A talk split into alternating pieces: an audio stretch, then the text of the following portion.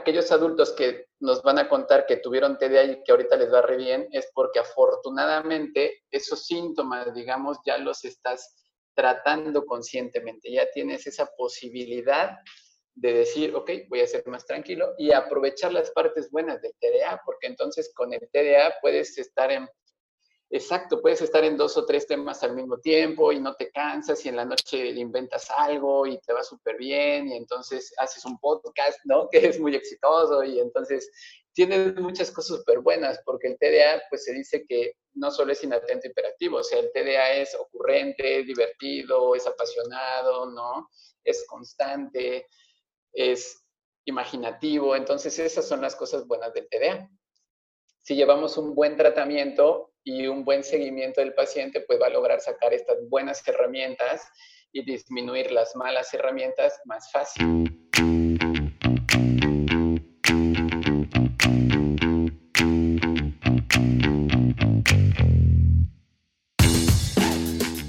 Hola, ¿cómo están? Bienvenidos a un episodio más de Padres Productivos y hoy tengo el placer de poder compartir con ustedes al doctor Carlos Alberto Sánchez. Él es titulado como médico cirujano y partero por la Benemérita Universidad Autónoma de Puebla. Es especialista en pediatría por la Universidad Autónoma de México y especialista en neurología pediátrica también por la Universidad Autónoma de México, con residencia en el Hospital Infantil de México Federico Gómez. Rotación en epilepsia refractaria y de difícil control en el Hospital Garrahan de Buenos Aires, Argentina, y es un enamorado de la neurología pediátrica y se nota. Yo conozco personalmente al doctor y aparte de ser una excelente persona, es alguien a quien yo admiro mucho por la pasión que noto en su vocación y además es el neurólogo pediatra de mis hijas. Él nos ha ayudado mucho en el tratamiento de una de mis hijas que sufre crisis febriles complejas y la verdad nos ha ayudado muchísimo a entender por qué sucede esto y sobre todo a llevarlo de una forma como más tranquila. En esta charla hablamos de un tema que a él le apasiona muchísimo, que es el trastorno de déficit de atención e hiperactividad, que es el TDA.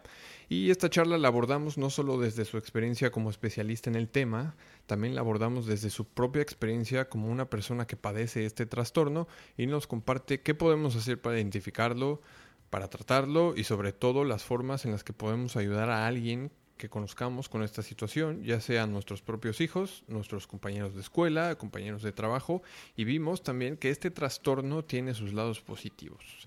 Al final nos compartió sus técnicas de productividad, sus técnicas de estudio y aprendizaje y cómo hace él para desempeñarse como todo un profesional.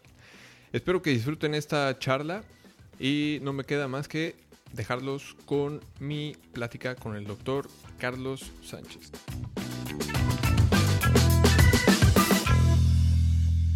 Carlos, bienvenido. Muchísimas gracias por estar aquí con nosotros. La verdad es que es un placer. ¿Qué tal estás el día de hoy? Hola, Ray. Hola, Ray. Muy buenos días. Mucho gusto. Antes que nada, bueno, quiero agradecerte la invitación y sobre todo felicitarte por el proyecto que tienes. La verdad es que me parece eh, un excelente proyecto. Ya entré a la página y a revisar un poco y la verdad es que me emociona mucho participar. Más que nada agradecido de la invitación. Súper, súper. No, pues la verdad es que para mí es un placer. Y mm, yo acabo de leer un poco sobre ti en la introducción del, podcast. Para los que no, para los que no sepan, pues eh, nosotros tenemos la fortuna de tenerte como doctor de mis hijas. La verdad es que a nivel personal, tanto a mi mujer como a mí, nos gusta mucho cómo te involucras, cómo platicas y cómo explicas las cosas. Y por esto mismo es que, que me dieron muchísimas ganas de poderte compartir con, con la audiencia y pues poder hablar de, un tema que, yo sé que te gusta mucho y que a mí me da muchísima curiosidad. Entonces, me gustaría empezar a abrir esto em, pidiéndote que nos platiques un poquito de ti y cuál es la historia detrás de, del doctor que eres hoy. Ok, bueno, mira, la verdad es que este, yo siempre se los he dicho en consulta también, yo estoy muy intento de que ustedes sean mis, mis, tener el honor de que sus pequeñas sean mis pacientes. La verdad es que siento mucha afinidad con ustedes, me encanta revisarlas y bueno, parte del por qué me encanta revisar a, a mis pequeñitas es que debo decir con toda sinceridad que me siento enamorado de mi profesión, o sea, me siento pleno en lo que hago en el consultorio y creo que eso es lo que me da mucha fuerza de poder involucrarme y de nunca entre comillas, aburrirme, ¿no? Y bueno, ¿cómo llegué a, a donde estoy? Pues eh, la experiencia o, el por qué yo estoy en la medicina es un poco chistoso. Prometo que no es inventado, así sucedió.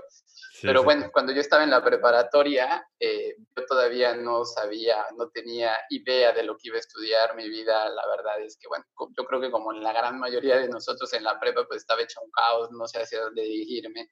Según yo iba a ser arquitecto, de hecho en la prepa tomé como la parte de cursos de arquitectura, me fui por esa línea.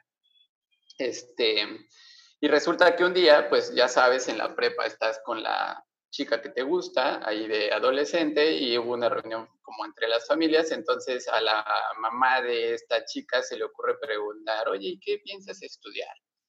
Y entonces en mi mente empezaron a correr como todas las carreras, ¿no? A, pasarme todas las carreras enfrente para saber qué contestaba así de, pues, arquitectura, contabilidad, abogacía, ¿qué voy a estudiar? Y yo dije, la verdad, en ese momento dije, pues la que más puede impresionar en ese momento, yo dije, medicina.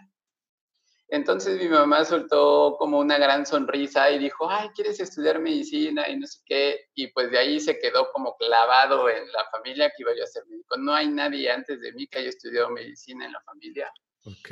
Y pues a mí este, no fue ya como solo allí, ¿no? Sino agradezco mucho a mi mami que empezó a, me llevó a una hemeroteca en aquel entonces, me acuerdo que me compraba revistas de medicina, fuimos a una hemeroteca de la Universidad de Tlaxcala, que es donde soy oriundo, y allí en la hemeroteca empezamos a ver eh, los, la, la, parte curricular de la carrera, las mejores universidades, cómo puedes acceder, o sea, la verdad es que ella me ayudó mucho a terminar de involucrarme en la carrera, ¿no? Y entonces cuando llegó ya el momento de hacer el examen de admisión, pues yo dije, ¿qué pongo? Este, pues medicina, o sea, ya, ¿a qué voy a entrar? A medicina. Y entré a medicina, la verdad es que por esta, digamos, esto que, que dije en aquel momento y el apoyo de mi mamá, de mi familia, de mi papá, y, pero te digo algo, fue lo mejor que me ha pasado en la vida. La verdad es que ya dentro de la carrera, este, pues gracias a Dios me sentí como pez en el agua. No me arrepiento ni, ni no me arrepentí ni un momento de hacer medicina. Estudié en la Universidad Autónoma de Puebla, en la Benemérita Universidad Autónoma de Puebla, la carrera de medicina. Me costó un poco de trabajo. De hecho, pues yo venía desenrolado de la prepa y en la carrera, el primer semestre, este, pues voy a confesar aquí entre nos, ¿no? Que sí. Pues, sí reprobé bastantes materias, estuve a punto de salir, pero bueno, decidí no desistir. Y luego ya sobre la carrera en tus campos clínicos, pues a mí me encantaba ver a los niños, o sea, a mí me encantaba cargarlos, a mí me encantaba revisarlos, a mí me encantaba eh, este trato que, que, tienes con los papás, este compromiso que puedes crear con los papás. Entonces ya después cuando acabas la carrera de medicina y te toca hacer el examen del siguiente escalón, pues dije pediatría. Y estudié pediatría. Y cuando terminé pediatría, pues dije, creo que nos da chance para el siguiente escalón, ¿no? La vida me está dando la oportunidad y ya yo este, sabía que quería hacer algo más, todavía no estaba seguro de qué. En alguna de mis rotaciones de campos clínicos entró un doctor que le pedimos ayuda, una interconsulta, una opinión, que era neurólogo pediatra. Nosotros teníamos un paciente que ya habíamos investigado todos, que ya habíamos leído los pediatras que estábamos ahí. Claro, éramos estudiantes, ¿no? Al final de cuentas, pero ya habíamos hecho y no sabíamos qué, qué sucedía con, con, ese pequeñito. Y entonces eh, llegó este neurólogo pediatra, que nunca voy a olvidar cómo entró al consultorio así, este, un poquito con aires de grandeza. Y entonces este, dijo, a ver, cuéntenme, ya le contamos y dijo, ah, pues este niño tiene una zona isquémica en el parietal izquierdo cercano a la cisura de Wernicke y dijo, háganle una resonancia y eso va a salir. Entonces hicimos la resonancia y cuando salió la resonancia tenía una isquemia, ¿no? Justo en el área de Wernicke, justo en donde él dijo. Y entonces me pareció eso como apasionante. Yo dije, wow, yo quiero hacer eso. O sea, yo quiero lograr que cuando llegue un paciente y yo lo pueda explorar, saber eso. Me enamoré desde ahí de la neurología pediátrica y la verdad es que en el hospital en donde yo estaba haciendo pediatría había de los mejores maestros que podía yo encontrar y pues ya eh, apliqué el examen de neurología pediátrica, muchos nervios, ahí ya depende además de tus exámenes de conocimientos, otros de entrevista, etcétera. Y pues gracias a Dios entré y desde allí para acá puedo decir que me siento pleno en lo que hago, ¿no? Entonces es allí como, como yo he llegado a donde estoy y, cada día y te agradezco la oportunidad de recordar, recordar es, poder, es volver a, a vivir Sí. Pero la verdad es que ha sido, ha sido padrísimo esto que estamos haciendo ahora, ¿no? No, pues muchísimas gracias por, por no desistir. la verdad es que este, nosotros hemos experimentado en carne propia esa, esa pasión.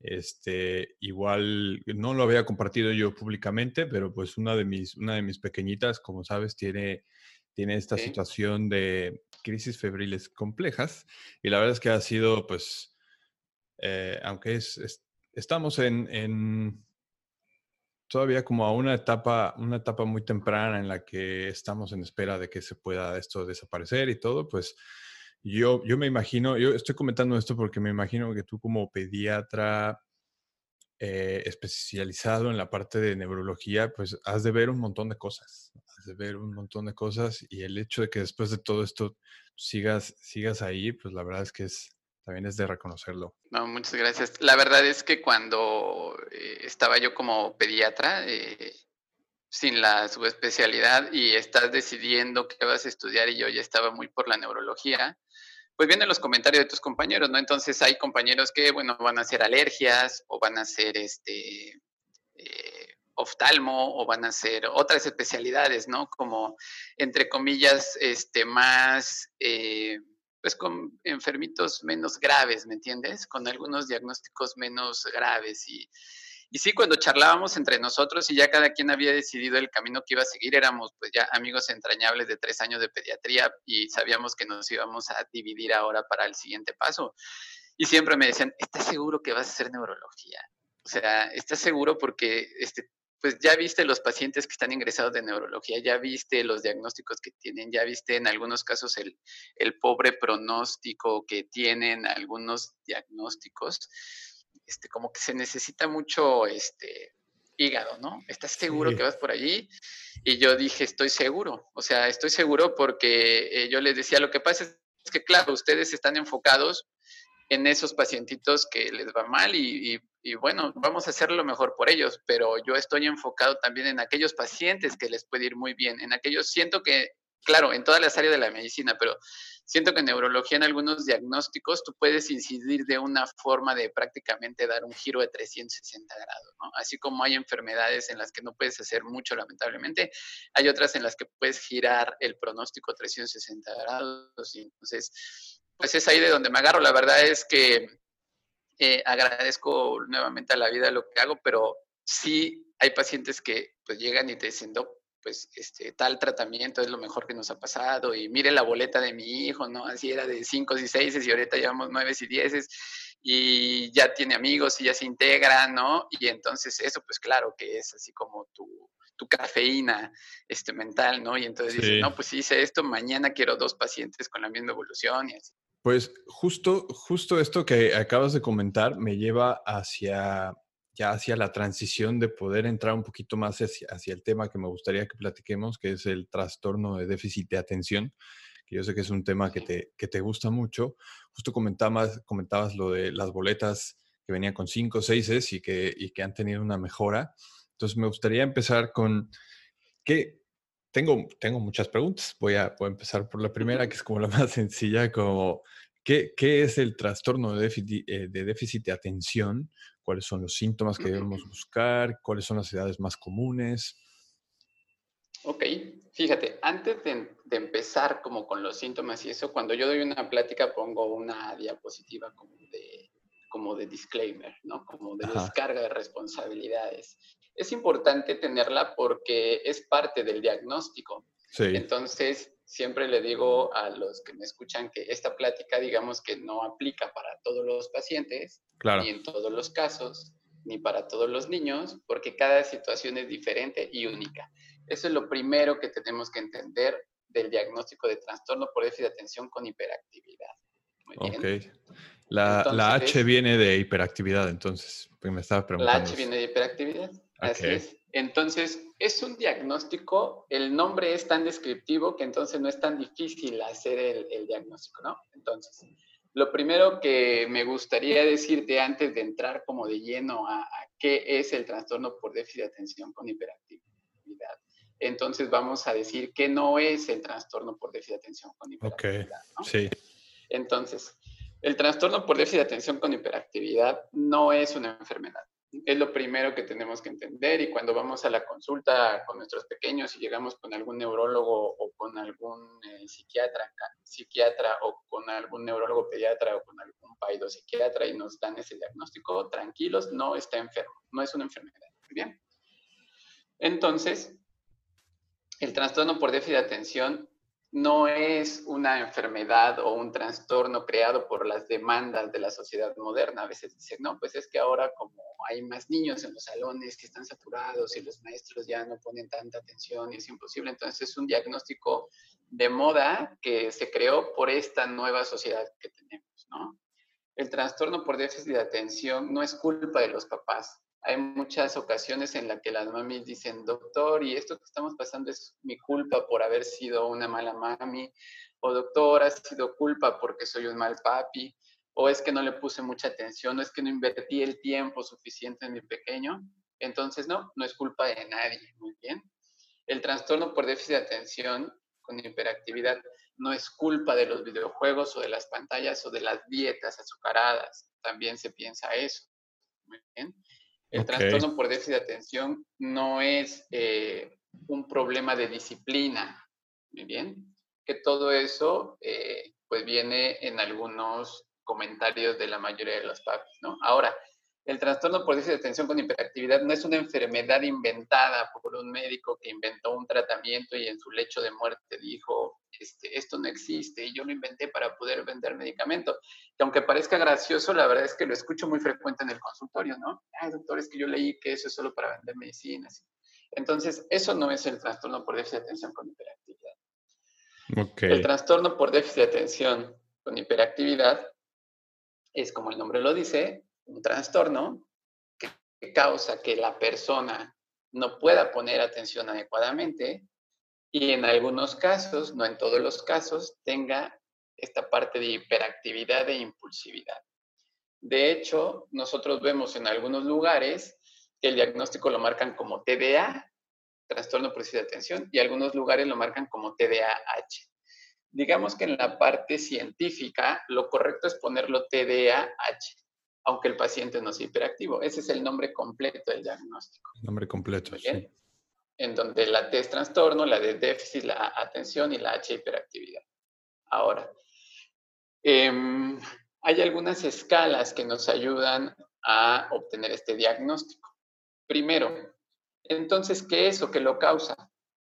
El trastorno por déficit de atención es un trastorno neurobiológico. Neurobiológico significa que viene de la parte neuronal, o sea que el problema está en la corteza, muy bien. Y biológico significa que es algo innato, algo que tiene el paciente, no es que se vaya a contagiar de TDA o no es que se vaya a volver TDAH. Muy bien, ese es algo que ya tenemos. Es, como genético, digamos. Así es. ¿Uno viene predispuesto a, a este tipo de trastorno? Uno viene predispuesto. Y entonces la primera forma de entender esto entonces es un trastorno neurobiológico. Ahora, si desdoblamos esta parte de neurobiológico, la segunda forma de entenderlo es un trastorno que se llama epigenético o que pertenece al área de los trastornos epigenéticos, en donde la palabra epi, como decía algún grande investigador que, que, que admiro mucho, dice, bueno, la palabra epi en medicina significa ambiente. Entonces, todo lo que no podemos corroborar o todo lo que no podemos confirmar o justificar, entonces podemos decir que es el ambiente. O sea, ¿qué causa este problema? Pues la EPI, o sea, el ambiente. Muy bien. Y genético, pues claro, de los genes. DRD2, DAT1, DRD5 son algunos de los genes ya, digamos, bien estudiados y confirmados que pertenecen a la génesis del trastorno por déficit de atención con hiperactividad. Entonces, estos genes están involucrados en los receptores de dopamina de la corteza cerebral, sobre todo en la parte del eh, giro del cíngulo anterior, en la región de la corteza derecha. Entonces, ¿qué significa esto? Que si yo genéticamente estoy determinado para tener un déficit de atención o una hiperactividad porque mis papás o mis primos o mis abuelos o alguno de mis hermanos mayores tienen el diagnóstico, yo voy a tener este riesgo. Este riesgo genético o epigenético lo entendemos, o siempre me gusta explicarlo, como los pacientes que tienen familiares con presión alta o con diabetes. Entonces, si yo tengo la carga genética de presión alta o diabetes y no me cuido, ¿no? Soy sedentario, consumo muchos azúcares, mucha sal, puedo tener o debutar con estos síntomas y con esta, esa sí es una enfermedad, a etapas muy tempranas.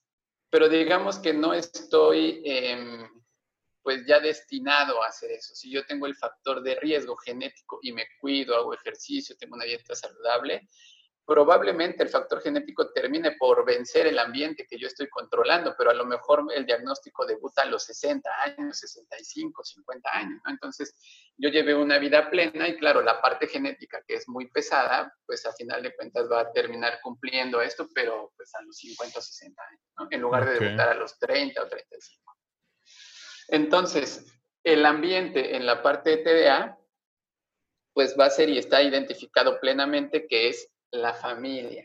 La familia es uno de los ambientes más importantes, muy bien, para el diagnóstico o para la génesis del TDA. Otra puede ser la escuela y bueno, otro de los factores sí depende también de los azúcares o de los alimentos que consumamos. Muy bien. Entonces, si yo tengo una familia que a lo mejor ellos no lo saben, pero son TDA, mi papi o mi mami, y entonces están muy desorganizados, no me ayudan a poder tener un ritmo en mis estudios o en mis actividades diarias, pues entonces yo me voy a desorganizar. Y a lo mejor desde etapas tempranas, si tengo el factor genético, pues voy a presentar los síntomas. Muy bien. Okay. Ahora, si mi papi y mi mami son conscientes que son desorganizados y a lo mejor no tienen un diagnóstico, pero ellos le están echando ganas para organizarse y me apoyan, probablemente yo voy a debutar con los síntomas más tarde, aunque tenga ese factor genético. Si yo consumo altas cantidades de chocolate, la cafeína está prohibida en los niños hasta los 12 años, tengan o no tengan el diagnóstico, porque además de causar esta impulsiva hiperactividad y ansiedad, está demostrado que nos puede hacer perder estatura, ¿no? Porque afecta directamente el crecimiento de los huesitos. Entonces, siempre digo a los papis, espero que no le den cafeína a sus niños, que por sí no deberían dársela, pero también puede incrementar los síntomas. Muy bien. Entonces, todo esto, si te das cuenta, es la suma de muchos factores para que un pequeñito pueda debutar con síntomas antes o después. Ahora, como definición, el trastorno debe de empezar con los primeros síntomas, aunque sean leves, antes de los seis años, porque es un trastorno del neurodesarrollo. De hecho, si nosotros buscamos este diagnóstico en los libros, veremos que es, digamos, está en el mismo apartado que el trastorno del espectro del autismo.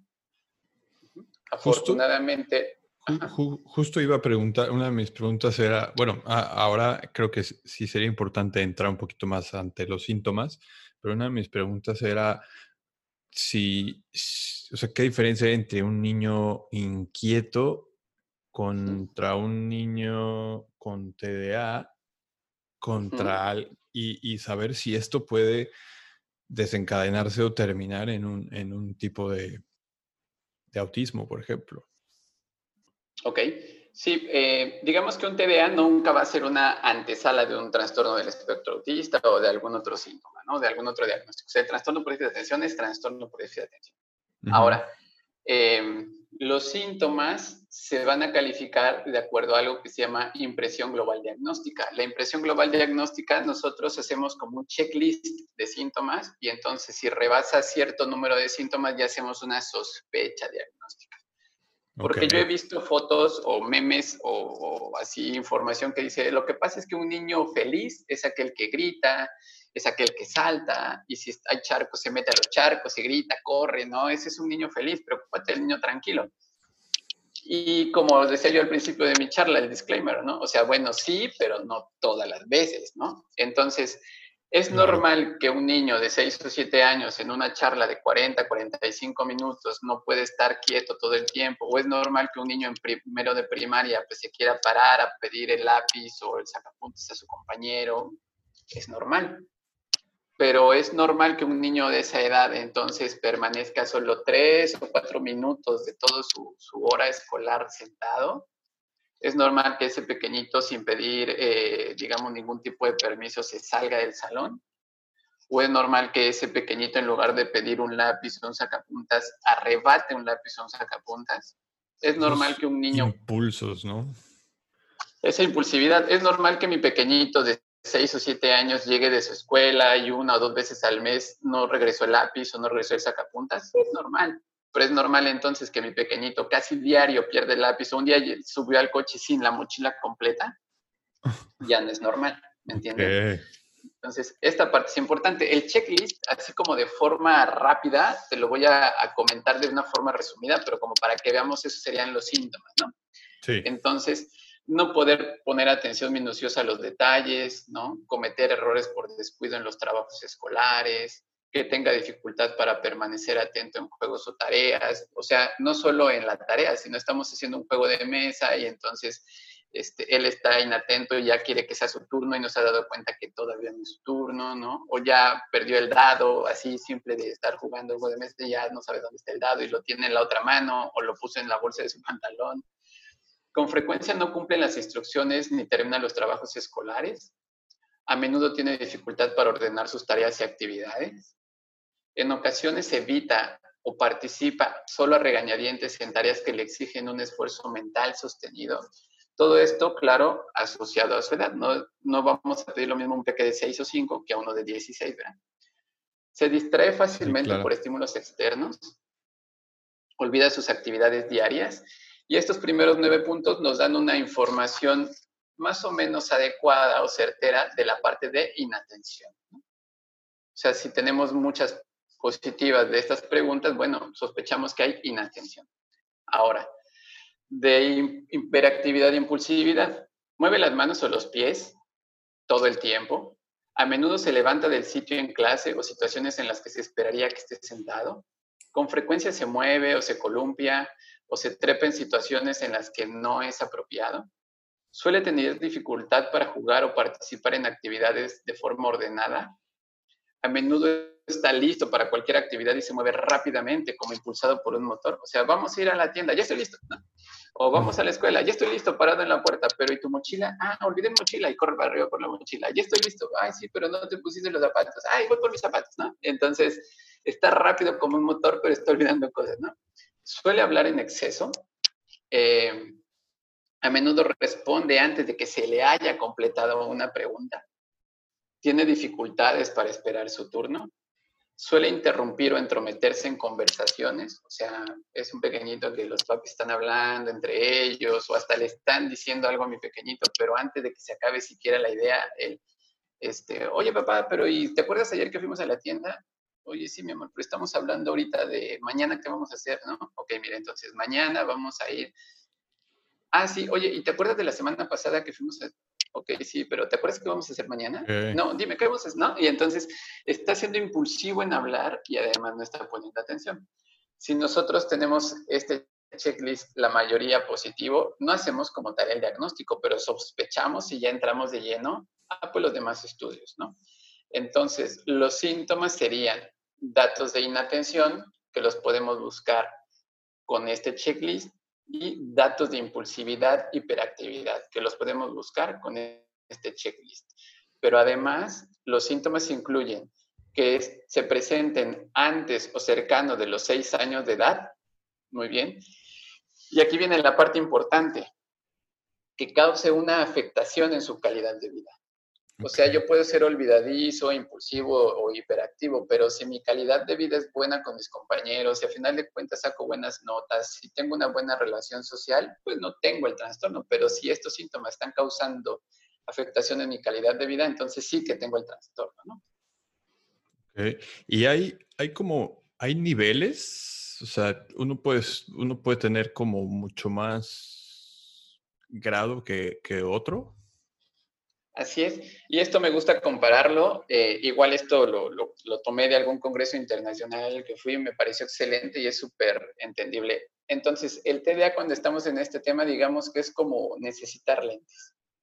Ok.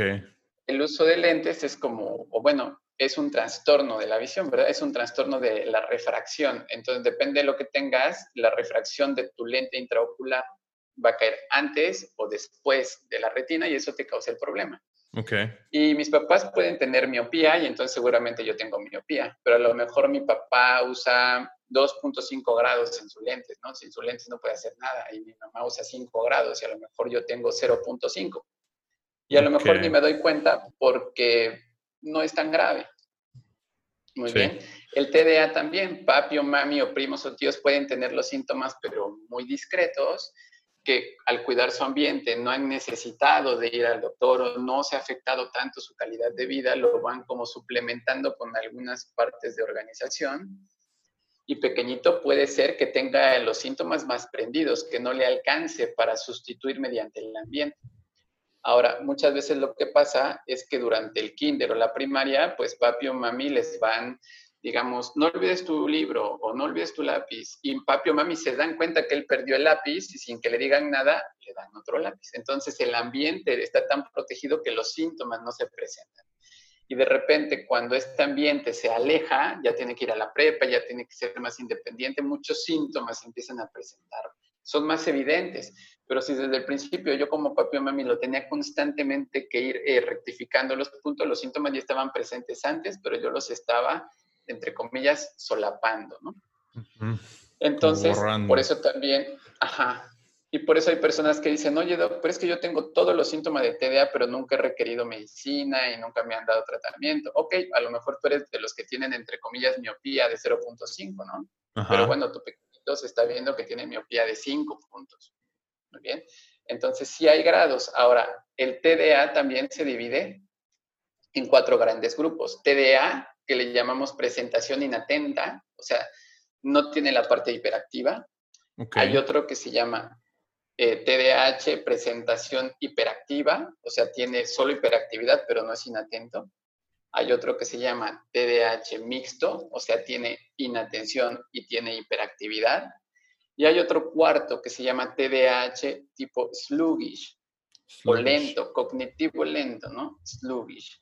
Entonces, este tiene las características de ser inatento, de ser hiperactivo o impulsivo, pero además es como que no tan finos sus movimientos motores, ¿no? Entonces, eh, tienden a tener sobrepeso, tienden a ser malos deportistas, tienden a sufrir, imagínate un pequeñito que no puede poner atención, que es hiperactivo, que está llenito, que no le va bien en los deportes a la edad de la primaria secundaria, entonces sufren de mucho acoso escolar, mucho bullying, entonces se asocia mucho igual con síntomas de depresión o ansiedad.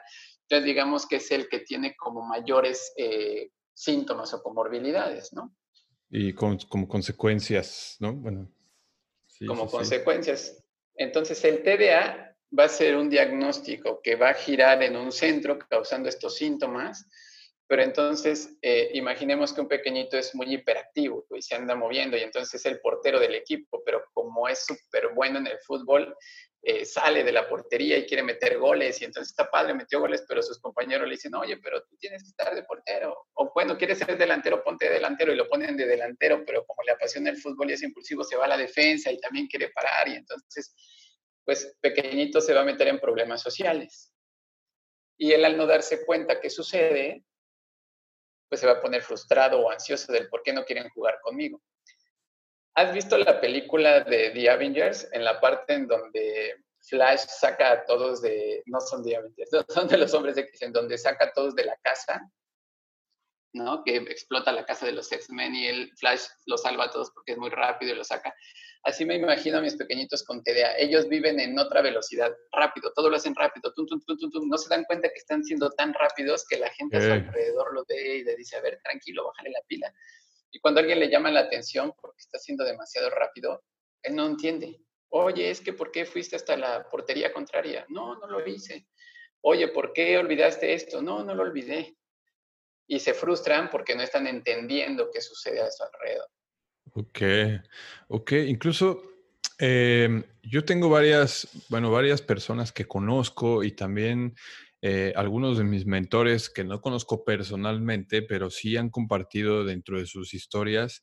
Y creo que uno de los factores comunes que he logrado ver es que a muchos en su momento los diagnosticaron con, con TDA Eh, una pregunta que quería hacer era saber si esto se puede, así como la miopía, por ejemplo, yo, yo era mío, bueno, soy miope operado, digamos, entonces ahora no requiero de lentes. Me, Quisiera saber si esto es posible como resolverlo o, de algún modo pues tratarlo para, para, curarlo, si es que así se, si es que esa sería la, el concepto. Y, y el punto al que iba es que hay muchos, uno de los factores comunes que he visto en estas personas que comentaba es que Em, el, el, hecho de tener esta hiperactividad en su momento les causó problemas, pero hoy por hoy los veo, de los que conozco personalmente, son gente que, que, que yo, que no me considero tonto para nada, ¿no? Pero yo veo que, yo veo que les, que les gira la cabeza de una manera súper rápida y me impresiona. Sí, fíjate que eso que dices está muy, muy padre y es muy cierto. O sea, de repente cuando escuchamos el término TDA, repito, como que nos viene a la cabeza una enfermedad, no es una enfermedad. Al no ser una, al no ser una enfermedad, pues entonces no se cura, no hay nada que curar. Es un trastorno, ok.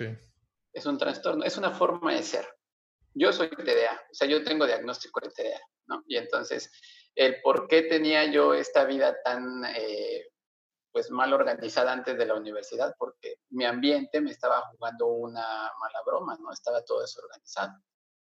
Entonces, em, el TDA no se cura, hay que aprender, porque no es una enfermedad, hay que aprender a vivir con él y hay que aprender a solapar estos síntomas, hay que aprender a organizarnos.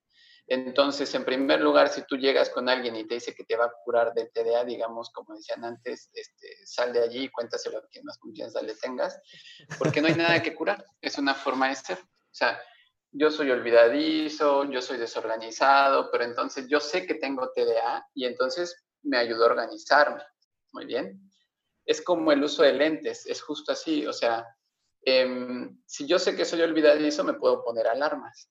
Si yo sé que soy algo impulsivo o hiperactivo, pues puedo ponerme un organizador que me haga hacer ejercicio, mucho ejercicio, cansarme y después estar más tranquilo si yo sé que tengo esto de interrumpir las conversaciones, pues a lo mejor pongo más atención a los ojos o cara de los demás y me doy cuenta.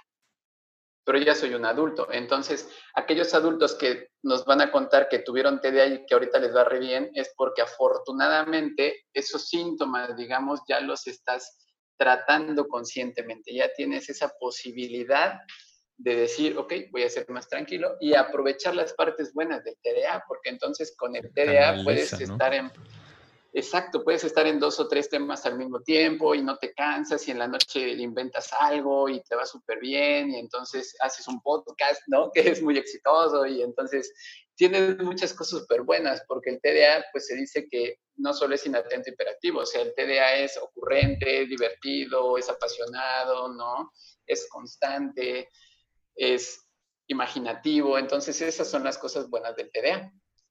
Si llevamos un buen tratamiento y un buen seguimiento del paciente, pues va a lograr sacar estas buenas herramientas y disminuir las malas herramientas más fácil. Repito, es como el uso de lentes. Entonces, eh, si yo no veo bien y choco y salgo a la calle y rayo mi coche porque no veo las cosas, me pongo mis lentes y funciono mucho mejor, ¿no? O sea, si yo olvido, si los niños ya no se quieren acercar conmigo, si me está yendo re mal y llevo un seguimiento y un tratamiento de mi TDA, me va a ir muy bien. Ok.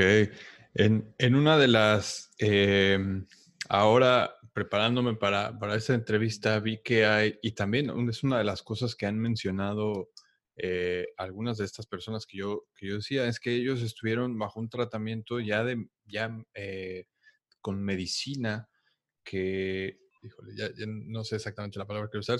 ¿Biológico? biológico o más bien como mecánicamente o es también es algo que se trata de acuerdo al nivel que tenga medicinalmente. Sí. O farmacológicamente. Sí. Aquí lo, que te quiero comentar primero es cuál es el primer paso para el tratamiento de TDA. Ahorita que ya platicamos un poquito de síntomas, ya sabemos cómo podemos sospecharlo, entonces, chin, puede ser, voy con el doctor, el doctor me, hace el checklist, probablemente mi pequeñito lo tiene y vamos a hablar de la medicina y del tratamiento. Y entonces, en mi cabecita como papi, viene esta musiquita como de película de terror, ¿no? De medicina para el TDA. Y entonces, tum, tum, tum, sí. Y entonces, eh, Cuando voy a empezar tratamiento para mis pacientes, les digo, ¿cuál es el primer paso en el tratamiento? Información. Yo estoy convencido de que la información es poder. Entre tú más conoces de algo, es más fácil que tomes buenas decisiones. Si tú sabes el pronóstico, el diagnóstico, los síntomas, lo que puede venir a futuro, tú puedes tomar las mejores decisiones. El tratamiento para TDA se debe de cumplir un plan que se llama MTA, Multimodal Treatment of MTA, Multimodal Treatment of ADHD, o sea, el tratamiento multimodal del TDAH. Ok. Bien. Y la primera barra grandota del tratamiento es cambio en el estilo de vida. Si yo te digo entonces que el TDA no es una enfermedad, sino una forma de ser en la que soy inatento hiperactivo, bueno, lo primero que tenemos que hacer es que el ambiente me ayude a estar menos inatento y menos hiperactivo. Muy bien organizadores en casa, eh, poder repetirle siempre a mi pequeñito, oye, ve por el vaso de agua que está en la cocina y al rato sale corriendo y regresa y el vaso de agua, ah, no lo traje, voy. Entonces, cuando yo le digo, ve por el vaso de agua y va a salir corriendo, le digo, ¿qué te pedí? Y él, ah, el vaso de agua. Entonces es más fácil yo saber que me escuchó. Muy bien. Si a mi pequeñito le cuesta trabajo en la escuela poner atención o estar menos hiperactivo, aquí todavía estamos lejos de eso, pero en España hay eh, butacas con, con, bici incluida para que el niño esté moviendo los pies en su butaca con la bici, ¿no? Fija, y entonces él se está moviendo y está aprendiendo y está poniendo atención. Hay que modular ese ambiente. El cambio de ambiente y de estilo de vida nos va a dar una mejoría del 40, 50 y algunos libros dicen que hasta del 60%. Bien. Okay. Entonces, tenemos, si yo entiendo y la información me dice que mi hijo no está enfermo y sobre todo la información me dice que no es que mi hijo no quiera poner atención o no es que mi hijo no quiera estudiar o no es que mi hijo no quiera portarse bien, sino que no puede poner atención, no puede concentrarse para estudiar y no puede permanecer quieto, entonces en lugar de regañarlo o decirle, ¿por qué no eres tan estudioso como tu primo? ¿O por qué no eres tan tranquilo como tu hermano? Exacto. Entonces, yo voy a entender que le cuesta trabajo y lo voy a ayudar. En esta parte del ambiente, me gusta como ponerlo en este ejemplo de unos policías. Imagínate, Ray, que tú sales y tienes miopía y no llevas lentes. Entonces viene un semáforo rojo, no lo viste, te lo pasas y chocas. Va a venir un policía y te va a decir, Ray, chocaste. Y tú le vas a decir, perdón, no vi la luz roja. Y él te va a decir, ¿cómo que no viste la luz roja? A ver, señora de atrás, ¿usted ve la luz roja? No, pues sí la veo a ver, señor de atrás, ¿usted ve la luz roja? Sí, sí lo veo. Entonces, Ray, me estás mintiendo, porque si ellos lo ven, tú lo puedes ver. O sea, en un niño es, si fulanito puede estudiar y estar bien en el salón, tú también deberías de poder. Y entonces, tú, Ray, vas a decir, pero es que de verdad no lo veo. Y el policía te va a decir, bueno, Ray, vámonos a la comisaría por chocar y por intentar engañar a la autoridad. Okay. Entonces tú vas a decir, me siento frustrado porque choqué y no quería chocar, o sea, reprobé y no quería reprobar, o me porté mal y no quería portarme mal. Le aventé el lápiz al compañero, pero no lo quería hacer, o sea, se me fue. Ajá. Y no me cree, no quería. Dos, pues me doy cuenta de que hay algo que no está funcionando bien en mí. O sea, si hay pacientes, niños que de 6 o 7 años literalmente me dicen, doctor, es que mi cerebrito, hay algo en mi cerebro que hace que no pueda hay algo en mi cerebro que me dice que yo corra, o hay algo en mi cerebro que me dice que yo aviente. Literalmente. Ellos así lo, reconocen. Wow. Ellos así lo reconocen, porque es que mi papá o mi mami me prometió que me iban a comprar el Xbox fulanito si me portaba bien, pero ¿qué cree, doctor? En el primer día me porté mal y entonces ya no tengo el Xbox y ya me castigaron y ellos se sienten mal, ¿entiendes? Entonces, vamos a poner un mundo utópico.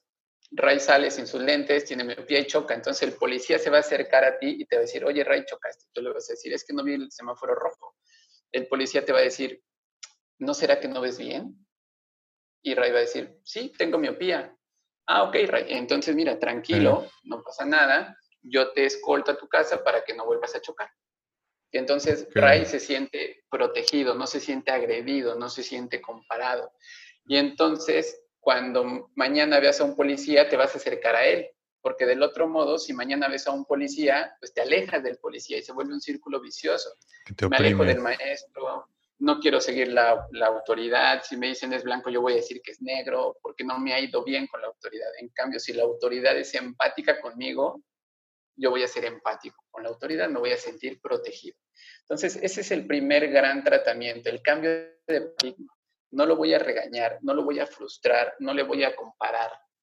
Aquí hay que tener mucho cuidado de esa pequeña y delgada línea roja de no sobreproteger o no maleducar. Ay, como mi hijo tiene TDA, pues si le pegó a un niño, pues ni modo ese TDA. No, eso se llama mala educación, ¿no?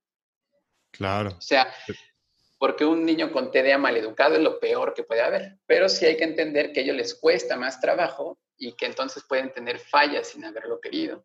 Muy bien.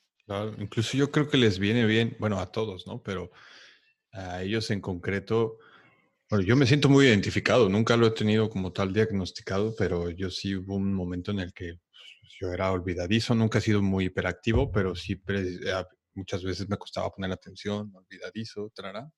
Y, lo que quería decir es que creo que el, como papás, el hecho de frustrar un poco, de, llevar a los niños a, a, que se frustren un poco, especialmente si tienen un diagnóstico como estos, creo que les viene mucho mejor o les viene muy bien. Claro, o sea, imagínate que te cuesta trabajo este, estar tranquilo en el salón porque tienes el diagnóstico y entonces cuando le aventaste el lápiz sin querer a un niño por impulsivo, claro, estuvo mal, te tienen que llamar la atención, pero imagínate que el castigo sea ahora este, no moverte de tu butaca o que te pasen hasta el frente al lado del salón y si te mueves te castigo o si te mueves le llaman lápiz. Literalmente, te juro que hay un video de un paciente con TDA que él decía, literalmente el que te pidan que no te muevas duele.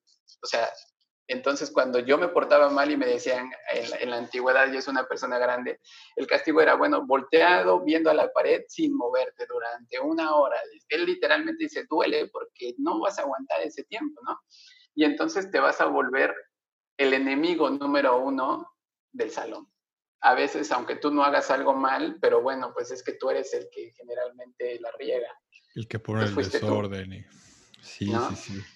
Entonces, lo que se les pide y lo que yo les mando una carta a los maestros de mis pacientes es, maestros, si mi pequeñito anda un poquito ya ansioso, si lo ve que anda como en movimiento, en juego, sin exponerlo de una forma amable, le podemos decir, oye, mira, ven al escritorio, camina un poquito, regresa a tu butaca, o literal a dos, tres sentadillitas ahí. A ver, niños, vamos a pararnos todos, vamos a hacer sentadillas. O sea, estoy incluyendo, porque esta parte del TDA debe ser inclusiva en lugar de pedirle al único niño con TDA del salón que esté quieto, le voy a apoyar y le voy a pedir a sus compañeritos así, a ver, vamos a hacer unas sentadillitas, ¿qué les parece? Entonces el niño se movió, disminuyó esta necesidad de pararse o de ser impulsivo y vamos a empezar a trabajar otra vez todos. Y no hay ningún problema, ¿entiendes? Ah, justo iba, una, una, de las preguntas que tenía también es, o sea, ¿qué, qué podemos hacer como, bueno, como papás creo que es una responsabilidad más allá y también es eh, importante poner atención a los síntomas y atenderlo profesionalmente cuanto antes para poderlo eh, graduar, ¿no? Y saberlo canalizar, como decíamos. Pero uno como, uno como amigo de una persona o uno como compañero de escuela, como padre del hijo que es compañero de otra persona, ¿qué, qué, qué, podemos hacer? Ese ejemplo del maestro me, me gustó mucho. ¿Qué, podemos hacer, por ejemplo, como, como externos? Sí, ser empáticos, mi Ray. La parte más importante es ser empáticos. ¿Por qué te decía que en el libro el, el TDAH es primo hermano del, del, trastorno del espectro autista? No porque tengan que ver o no porque van a evolucionar, sino porque los dos diagnósticos causan un deterioro social y causan un deterioro en las tres esferas de la evolución de una persona. Las tres esferas serían pues la parte del estudio o laboral, la familia y la sociedad. Entonces, eh, si somos empáticos, deberíamos ser inclusivos también con los pacientes con TDA, así como estamos, y me parece excelente, rotando a la inclusividad muy padre en otros diagnósticos como el propio TEA pero el TDA se está quedando olvidado, probablemente porque los síntomas sean menos eh, notorios, pero son igual de importantes. Entonces, ¿qué es lo que yo debo de hacer con un paciente o con un papi que su pequeñito tiene TDA? Ser empático, no juzgarlo. ¿Me entiendes? Porque entonces ya los papis traen en sus hombros esa carga pesada de es que mi hijo es TDA y entonces capaz que si voy a tu casa te va a manchar tal o te va a romper tal o va a salir corriendo y se va a aventar a la alberca sin que esté preparada. Y entonces ya llevó esa presión de, híjole, mejor no voy porque, ¿no? Y entonces, si esa persona se siente tranquila en un ambiente en donde su amigo entiende el diagnóstico, a lo mejor fluye más fácil. Es como la manejada, porque si tú chocas y además estás nervioso el siguiente día, pues vas a chocar más fácil porque además estás nervioso. Pero si tú chocas porque no viste bien, pero además te ayudaron a manejar tranquilo, ya te explicaron que no pasa nada, que es porque no ves bien, tú vas a fluir mejor. Entonces, tanto papis, mamis, hermanos, que a veces se olvidan mucho, es un punto importante a lo mejor para otra charla completa, pero a veces todo el ambiente y todo va enfocado al hermano con TDA y el hermano sin ningún diagnóstico está solo y lo nota y se siente desprotegido. Entonces, claro, porque el otro tiene toda la atención.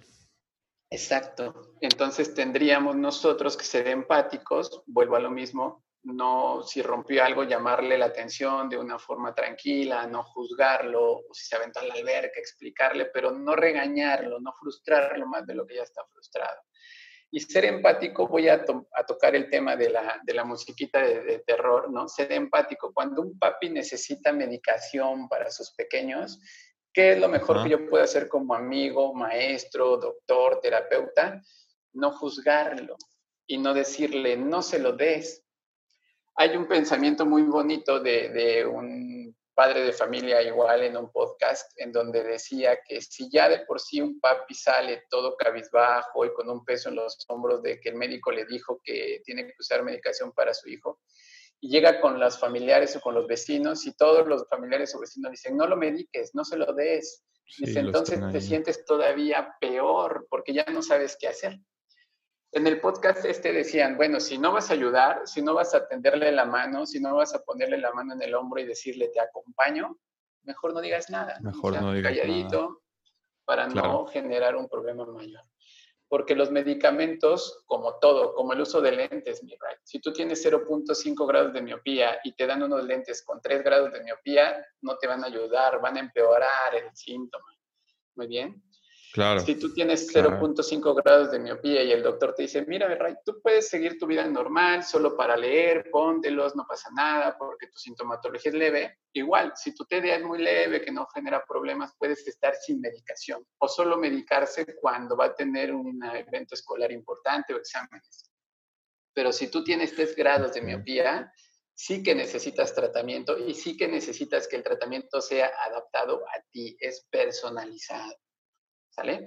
En esta parte, cuando como los mismos lentes, y además cuando yo hago el, el diagnóstico de TDA, se dice que el diagnóstico y tratamiento de TDA no es para el paciente de TDA, es para la familia del paciente con TDA, ¿no? Porque entonces tú tienes que evaluar cuántas horas va a la escuela, cuántos hermanitos tiene, papá o mami también tienen síntomas de TDA o no, papá o mami están bien organizados. De hecho, tienes que evaluar muy bien si papá o mami están viviendo como familia o papi y mami están viviendo ya separados.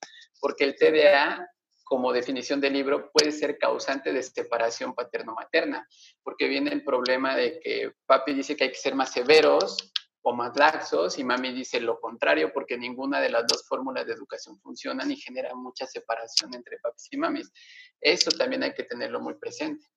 ¿Qué tipo de escolarización lleva? Regular, Waldorf, Gimbori, todo eso tenemos que preguntar para hacerle unos lentes a la medida del paciente, para dar un tratamiento a la medida de cada paciente. Eh, e integral. Creo que eso sí es súper importante. Sí, entonces por eso decía yo al principio, ¿no? No todos los consejos y no todas las características que damos en la charla aplican para todos los pacientes, porque entonces yo le digo a los papis, si un niño no pone atención y está grosero en el salón, puede ser que tenga TDA, pero a lo mejor puede ser que sus papis estén enojados entre ellos, o puede ser que el cachorro de la familia murió, o puede ser que se cambiaron de ciudad, y los síntomas en la escuela son los mismos. El tratamiento va a ser distinto, entonces por eso hay que hacer un buen diagnóstico y hacer el tratamiento pero literalmente un traje, unos lentes hechos a la medida del paciente, de su familia, de su escuela. O sea, tomas en cuenta todos estos eh, criterios para poder ofrecer el mejor tratamiento a cada paciente. Sí, sí, sí, eso definitivamente creo que es lo de lo más importante. Entonces, para todos los que nos están escuchando, pues antes de empezar a hacer sus, empezarnos a empezar a dar como algún diagnóstico de seguramente tiene esto, tiene eso, pues ir y, consultar con, con, un profesional y que nos, nos ayude a hacer como esa, ese big picture o esa toma completa de todo lo que está sucediendo definitivamente. Y entonces con este tratamiento, mi rey, ¿el TDA se cura? No te cura. Yo voy a ser TDAchoso hasta mi muerte.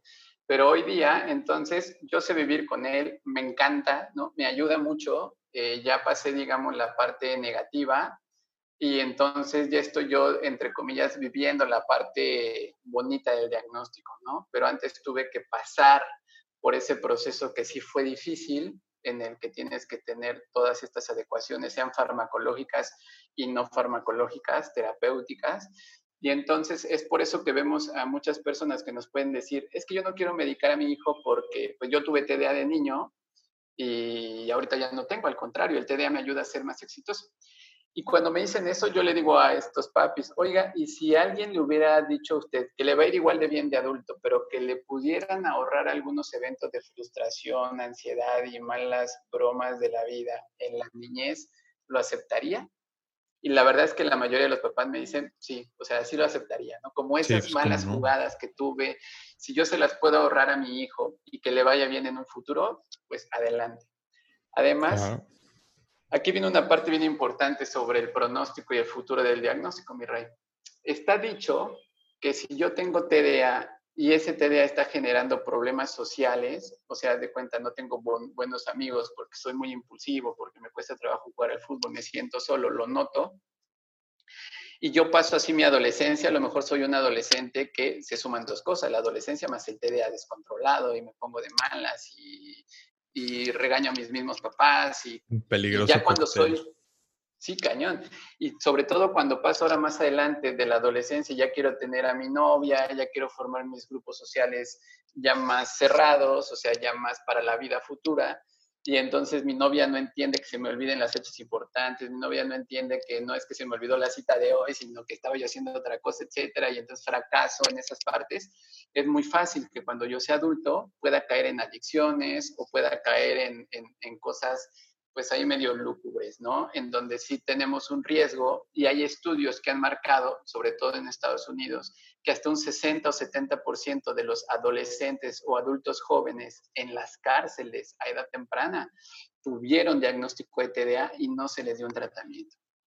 Porque es como, eso yo lo veo como el cisne que se mete al lodo, ¿no? Y sale con las plumas limpias. O sea, el TDA es como, ok, si no quieres llevar tratamiento, eh, roguemos a la vida que durante todo este periodo no cometas algo tan impulsivo que te manche y entonces ya no puedas echar camino para atrás y que tu vida adulta sea plena. Si tienes esa gran suerte, pues hay que agradecerla. Pero si nosotros ahora ya podemos disminuir este riesgo, o sea, a ver si está padre que tengas tus plumas, pero mejor no nos enlodemos, ¿no? Mejor no pasemos por ese, esa parte y ya vas a poder disfrutar tu adultez plena. Sí, Sí, sí, sí, definitivamente. No, pues justo, em, la verdad es que quiero, quiero ser em, respetuoso con, el, con el tiempo. Y justo esto me viene la parte de organización y como las conductas que uno debe de tener, me imagino, hablando de que para alguien con, con TDA puede ser difícil o puede ser difícil organizarse, también el, saberse organizar puede ser la salvación, ¿no? Entonces, em, esto me lleva justo hacia hacer la transición sobre precisamente poderle preguntar al, al, doctor, al especialista que también tiene este diagnóstico, ¿Cómo, ¿Cómo es que el doctor Carlos organiza su tiempo? ¿O cuáles, cuáles son como, bueno, sí, me gustaría empezar por ahí. ¿Cómo, cómo es que organiza, organizas tu tiempo y cuál ha sido esa evolución de, ya cuando eh, ya no dependía de tus padres y empezaste a notar justo esto? ¿Cómo fue esta parte organizacional que, que, pudo haberte marcado?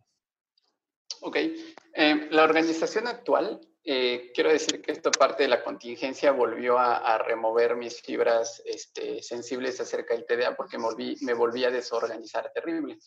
Yo me apoyo de, herramientas electrónicas, tengo un, este, un expediente electrónico que me ayuda a organizarme. O sea, allí tengo como mi asistente en consultorio me marca todas las citas que tengo allí. Este asistente electrónico me va mandando a mi celular las citas que tengo. Este, eh, me da, cuando yo le doy clic en el celular, me da una visión amplia de mi paciente. Y sobre todo me ayuda a organizar mis consultas porque hay preguntas muy importantes que el mismo, así lo configuré, el mismo expediente electrónico no me deja pasar a la siguiente parte de la consulta si yo no pregunté o no lo pesé o no lo medí o no le pregunté alergias o no hice tal, el expediente me prende el foquito rojo y no deja pasar. Me estoy organizando. Está muy bien.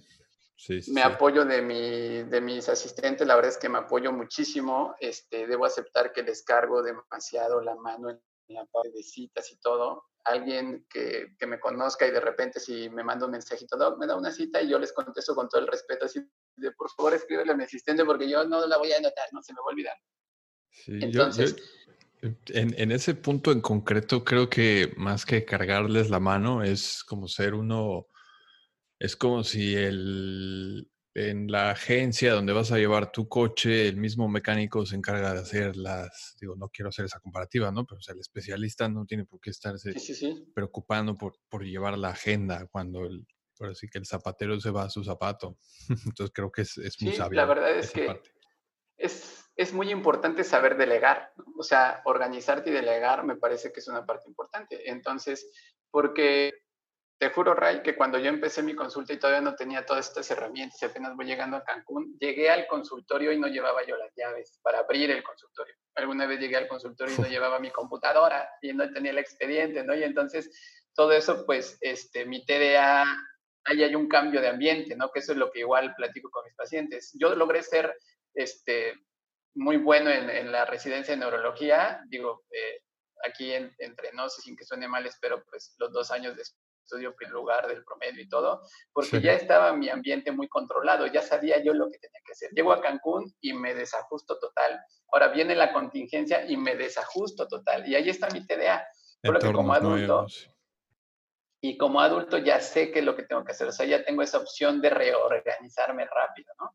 Entonces, ahorita mis tiempos están organizados como mis asistentes me envían eh, todo mi esquema de consulta del día a mi organizadora, a mi expediente electrónico, se llama Eleonor, por allí si, si gusta lo podemos compartir, que se llama Eleonor. Sí, sí, claro. me lo envían allí todo Eleonor este, me organiza todo y pues yo estoy más tranquilo. Tengo unos horarios que respeto mucho, los horarios de comida, los horarios de desayuno, eh, esos digamos que ya los respeto mucho porque igual me pasaba que ponía un horario, una consultita extra en horario de comida y me salía a comer y entonces regrésate. Entonces, me parece que sí hay que ser muy respetuosos de los horarios y de las agendas, sobre todo cuando tenemos estos síntomas, aprender a delegar y pues hoy día que lo tenemos, aprovechar la tecnología al máximo, ¿no? Sí, claro, claro. Bueno, y la, siguiente pregunta que tengo es, ¿hay alguna, por ejemplo, como, como doctor, aparte de estar eh, viendo, estando cara a cara con, los pacientes, hay mucho que estudiar y hay mucho que hacer, mucho que escribir y mucho. ¿Hay alguna, alguna técnica de, de estudio o alguna algún hábito que te ayude a enfocarte, que nos puedas compartir, que a ti te sirva? Sí, este, la música. Yo amo la música. Amo la música en todas sus expresiones este, y sobre todo si tengo la oportunidad de escuchar música que se está creando en vivo, lo amo. Entonces, cuando yo estudio, cuando yo tengo, voy a dar una ponencia y estoy organizando mis diapositivas o yo estoy leyendo, tengo que poner música a mi lado. Ok. De hecho, hay gente que música que se está haciendo en vivo como, como cuál, por ejemplo. Mm, cualquier, digo, la verdad es que no tengo una preferencia. Sí escucho, me gusta escuchar música clásica, ¿no? O sea, Chopin, Beethoven, lo escucho. Depende mucho de mi estado de ánimo, pero te puedo decir que grupos de rock, tanto en español como en inglés, si están haciendo a lo mejor su unplug o así, lo pongo en música en vivo y estoy estudiando, o sea, si, si el tema es como movido y me encanta, pongo algo movido, así, un blog, rock pesado ahí, ¿no? Y, este, y estoy escribiendo. Si estoy más bien como concentrado o mi feeling es está un poquito azul, ese día a lo mejor pongo música clásica, pongo algo ahí medio acústico, pero siempre con música. O sea, hay personas que me dicen, este, oye, pero es que yo para estudiar al contrario, tengo como mi silencio, me gusta, y yo no, o sea, yo necesito estar escuchando música, moviendo mi pie, ¿no? Como al, al, ritmo de la música estoy moviendo mi pie y estoy escribiendo o estoy concentrándome. Esa es la técnica que yo más utilizo. Y la verdad es que congreso al que me invitan y tengo la oportunidad de ir por fechas así, congreso al que voy porque yo es mucho más fácil que absorba la información de los congresos que un ponente experto me esté dando una charla. Eso afortunadamente y agradezco a la vida se me queda muy rápido, lo entiendo bien, lo interiorizo. Si tú me das la misma charla leída en un libro, la verdad es que me cuesta trabajo, tengo que releerlo, voy en la quinta página y me tengo que regresar a la primera, pongo mi música, pero bla, bla. Entonces, yo soy, claro, muy, muy kinestésico, muy de movimiento, Cuando voy a los congresos, sí soy aquel doctor que no está sentado, o sea, yo de repente van 30 minutos de la charla del, expositor y yo me paro, ¿no? Y camino y me vuelvo a sentar, pero estoy escuchando todo y entonces esa es, esa es la forma en la que yo aprendo, ¿no? Ahorita con los webinars y lo que hay ahorita de la tecnología, igual me invitan a alguna charla de actualización, entro, lo estoy viendo, lo estoy interiorizando, estoy escuchando mi música de fondo ahí, ¿no? Entonces es mi forma en la que yo, en la que yo estudio. Súper, súper. No, pues muchas gracias por compartirnos esa parte. ¿Y alguna, alguna aplicación o gadget así con la de la que no puedas prescindir? Sí, Eleonor, Eleonor mi, mi, expediente electrónico, la verdad es que yo lo tengo hace ya años. Me invitaron cuando todavía estaba en una, digamos, eh, en una aplicación beta. Ajá. Entonces, oye, ¿quieres entrarle? Y todavía va a haber movimientos y no sé qué. Y pues cuando me platicaron del proyecto, yo dije, voy, me hace muchísima falta. Este, y la verdad es que si, sin Eleonor este, pues, se me olvida todo, ahí está todo. Este, es imprescindible para mi trabajo. Eh, afortunadamente tiene la oportunidad igual de que si tú le mandas ahí, oye, este creador de Eleonor, ¿sabes qué? Quiero modificar las gráficas de peso y talla. Entonces lo mandas y de repente como al mes te dice, ok, cambio realizado en tu expediente, ¿no? Ahorita tenemos la oportunidad de, de, hacer videollamadas, o sea, se adaptaron rapidísimo a hacer videollamadas de pacientes también. Puedo cobrar online, me envía ahorita los avisos de consultas más rápido. O sea, creo que le han echado muchas ganas allí. Y sabes lo que hago también, no sé si tú conoces una aplicación que se llama Lumosity. Lumosity, ¿no? Lumosity, sí. Un entrenador, una aplicación entrenador cerebral. Sí, mi mujer la, la, usa. Ah, bueno, pues allí yo igual, ¿no? Entonces cuando estoy aburrido y que no tengo nada que hacer, que ya estoy medio cansadito y quiero distraerme, más que entrenador yo lo utilizo como un distractor, pero cuando tengo un chancecito así pongo Lumosity y me pongo ahí a hacerlo, lo utilizo bastante. Como un distractor productivo, ¿no? Por así decirlo.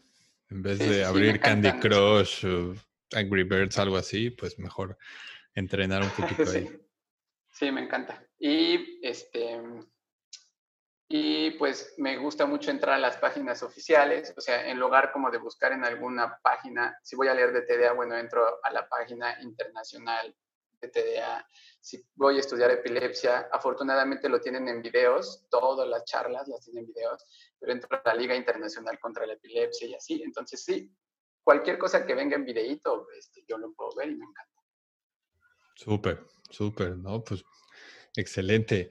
Y mm, aquí viene una, una pregunta que también le hago a, todos los invitados y es si nos cerramos los ojos y nos imaginamos un poco que podemos entrar a una máquina del tiempo y regresar a esa mañana en la que Carlos estaba cumpliendo 18 años.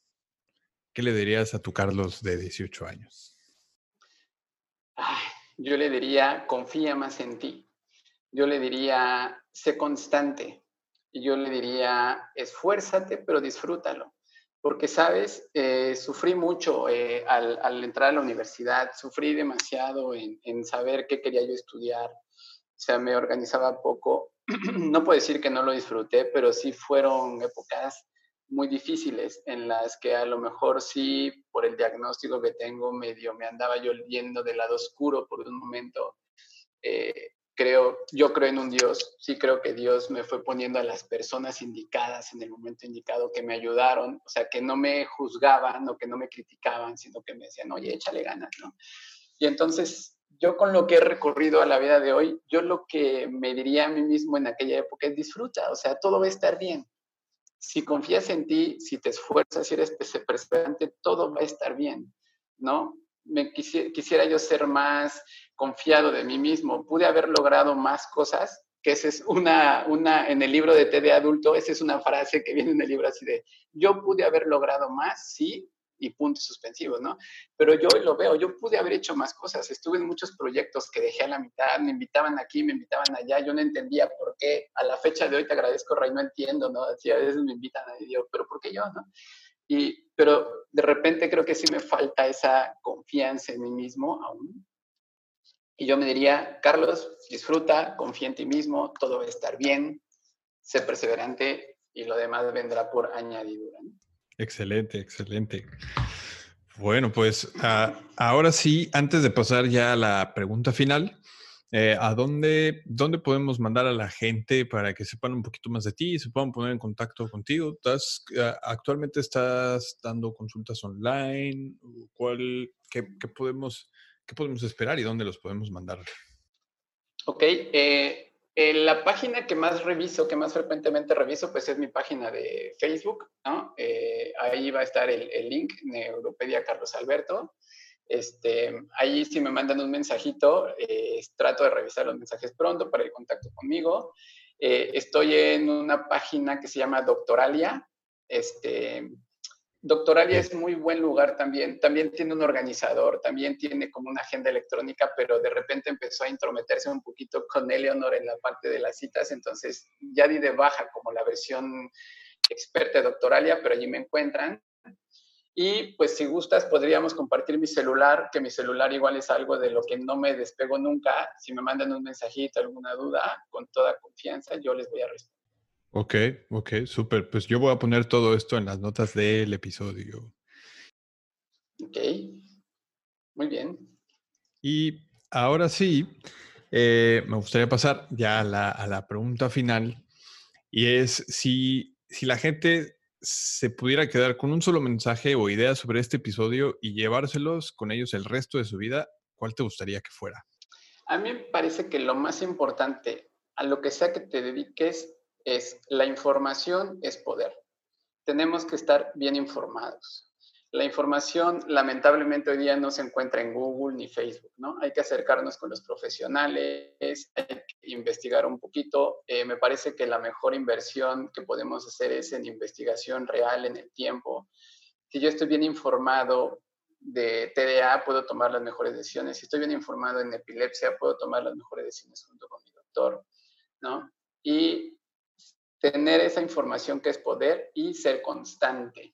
Me parece que la palabra constancia es lo más importante igual a lo que nos dediquemos. Para cosas tan importantes, pero a la vez sencillas como bajar de peso, no solo hay que hacer dieta unos días, ¿verdad? Y, los resultados se van a ver a largo plazo. Si quiero ser médico, pues entonces son años de estudio y de constancia. Si quiero eh, tener tal diplomado, pues ser constante en mis clases. Entonces, información, la combinación entre información y constancia, me parece que es lo importante. Y con respecto al tema que vimos de TDA, me gustaría decirle a los papás que hay que romper el paradigma de pensar que es una enfermedad. No debemos decir o pensar, mi hijo no quiere hacer esto, mi hijo no quiere estar quieto, mi hijo no quiere poner atención. Tenemos que estar seguros y así sentirlo. Mi hijo no puede poner atención, mi hijo no puede estar quieto. Entonces, en lugar de regañarlo y verlo como algo negativo, ofrecerle ayuda. Si mi hijo no puede, como en cualquier otra actividad, lo voy a ayudar. Sí, sí, muy, muy importante, no juzgarlo y no... Yo creo que el, castigo, el castigo creo que en esos casos sí puede llegar hasta empeorar las cosas. Puede llegar a empeorar las cosas. Sí, empoderarlos. Si tú empoderas a tu hijo, me parece que es una de las mejores cosas que puedes hacer. Empoderar a un niño significa decirle, tú puedes, tú puedes hacerlo, ¿no? Vamos a esforzarnos, vamos a entrenar, tú puedes. Y cuando hace algo bien, decirle, bien hecho y aplaudirle, verlo a los ojos y decirle, estoy orgulloso de ti. Eso es empoderarlo. Si mi pequeño hace algo malo y yo quiero que él aprenda a que él es el mejor y que nadie está encima de él y mi hijo hace algo malo, yo le digo, no, no les hagas caso, ¿no? O si hay un castigo de papi o mami y yo quiero que mi hijo tenga la seguridad que en su vida sea grande, yo le digo, no te preocupes, yo te levanto el castigo. O si la maestra le llamó la atención y yo voy y le regaño a la maestra o le digo que no lo castigue, estas cosas no es empoderar, ¿verdad? Estas cosas es malcriar. Sí, es no confundir entre empoderar y malcriar. Sí. Alguna vez mi papá cuando yo estaba muy chico de la prepa, alguna vez de la nada, no sé por qué me lo dijo, pero mi papá un día me dijo, tranquilo, yo creo que me veo muy nervioso, ¿no? Entonces me dijo, tranquilo, algún día la gente va a pagar por ir a verte. Son palabras que a más de 20 o 25 años de distancia las tengo claras en mi cabeza y te juro que eso es algo que me empoderó sobremanera porque dije, si mi papá me lo dice, seguramente es cierto, ¿no? Entonces mi papá no me malcrió, mi papá me empoderó y con la ayuda de mi mamá, que es la organizadora, la que me llevaba a los lugares a investigar la medicina, pues ahí está. Súper, ¿no? Pues gracias. Gracias a los papás de Carlos, si nos están escuchando por ahí. a mí me gustaría agregar un poquito ante la, la frase que nos comentaste de información es poder. Y creo que ahora que estamos en esta época de, de que hay mucha información, justo estamos en la, en la época de información. Yo creo que la información es, es poder, pero el simple hecho de tener la información creo que a veces no es, no es suficiente y como papás, precisamente lo que podemos hacer es tener toda esta información y aplicarla. Entonces me venía el ejemplo de si el, si el pequeño hizo algo que fue impulsivo y que pues tiene represalias, en vez de llegar y castigar, tal vez aprender a a leer las diferentes técnicas que podemos hacer en cuanto a conductas de, hijo, esto, esto, esto evidentemente te trajo esta consecuencia. La siguiente vez, intenta hacer esto cuando sientas, e, intenta hacer X cuando sientas Y. No sé, se me ocurre, Así ¿no? Sí, fíjate que, está padrísimo. Alguna vez me pasó en, consulta que, que, un pequeñito se me empezaba a poner ansioso en la consulta, ya se quería salir, ya se quería mover. Y entonces mami le dijo, recuerda, recuerda, fuga de energía, fuga de energía. Y entonces pequeñito se quedó parado y empezó a mover el piecito, como a pegar el piecito contra el pie, tac, tac, tac, tac, tac, tac, tac, tac, tac, tac. Y se fue calmando, respiró y entonces ya como que se volvió a sentar, ¿no? Entonces mami me dijo así, es que él ya sabe, cuando se siente así ansioso, yo le digo fuga de energía y él, pum, hace eso, ¿no? Hay sí, justo a eso me refería, sí, sí, sí. Sí, a eso. Si tú te empiezas a sentir así, si te sientes hiperactivo, si sientes necesidad de moverte, levanta la mano y dile a tu profesor, profe, ¿me puedo parar? Ahí depende de la edad. Si es un niño de 6, pues lo van a tener que cuidar un poco más o pedirle al salón que se adecue a él. Pero si es un niño de 12, 13 años, profe, ¿me puedo parar? Ahí el cambio de conciencia debería decir del profe, ¿sabes qué? Sí, puedes salir al patio, da una, dos vueltas en el patio, regresas. ¿no? Porque a veces los niños quiero ir al baño y al rato quiero ir al baño y al rato quiero y el profesor no, castigado porque ni quieres ir al baño, quieres ir a jugar. No, mi pequeño lo que está buscando es moverse, ¿no? Está impulsivo, está hiperactivo. Fuga de energía. Fuga de energía. estoy, tengo la energía acumulada, fúgala un poquito, esa olla express que nos ayude a sacar la energía. a mí la verdad es que aquí entre nos también debo decir que, que, una de las personas más importantes que tengo en mi vida, mi esposa, ¿no? Ella es la que me ha organizado en esta parte y que me ayuda como cuando yo soy impulsivo y voy a tomar ideas y voy a hacer y voy a construir, no sé qué, y así me quiero explotar. entonces ella me dice, a ver, piénsalo, no sé qué. Bajan un poquito, sí. Y la verdad es que pues me ha ayudado muchísimo, ¿no? Eh, creo que gran parte de mi desarrollo como neurólogo pediatra es gracias a ella y los apoyos que me ha dado. Súper, pues también le mandamos saludos y, le decimos que muchas gracias a ella también. Súper, Carlos. Pues muchísimas, muchísimas gracias por, por, acompañarnos y dedicarnos este ratito. De verdad, no, con todo El gusto. Quiero decirte sinceramente, Ray, ya te lo había dicho, pero quiero decirte sinceramente, que como a dar charlas así, eh, utilizando estos canales de, que lo van a escuchar varias personas. Me han invitado antes. Este, en todas he dicho que no, porque siento que, eh, como repito, habrá gente que diga, no, eso no es característico mío, eso no lo creo, bla, bla. Pero la verdad es que eh, ustedes son una familia que inspira tanta confianza y que además que cuando vi el podcast y así, este, pues lo vi tan bien hecho, que te felicito te agradezco la invitación y pues yo dije, con nadie más que con ustedes me siento cómodo de hacer este tipo de entrevista. ¿no? súper, pues muchas gracias. Bueno, pues llegamos al final de este episodio. Muchas gracias por escuchar un, un episodio más. Em, espero que les haya servido mucho toda esta información para, para, saber qué hacer o cómo reaccionar la próxima vez que nos encontremos con alguien que tenga este trastorno.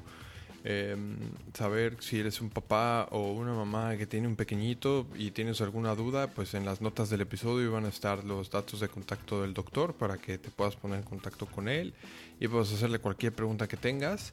Este, Recuerda que para ver las notas de este episodio puedes visitar padresproductivos.com. Y si te ha gustado este contenido que acabas de escuchar, pues suscríbete al podcast en tu reproductor favorito para enterarte cada vez que salga un nuevo episodio. En Spotify puedes darle al botón de seguir y si nos estás escuchando desde Apple Podcast no dudes en dejarnos una reseña de 5 estrellas para ayudarnos a llegar a más gente.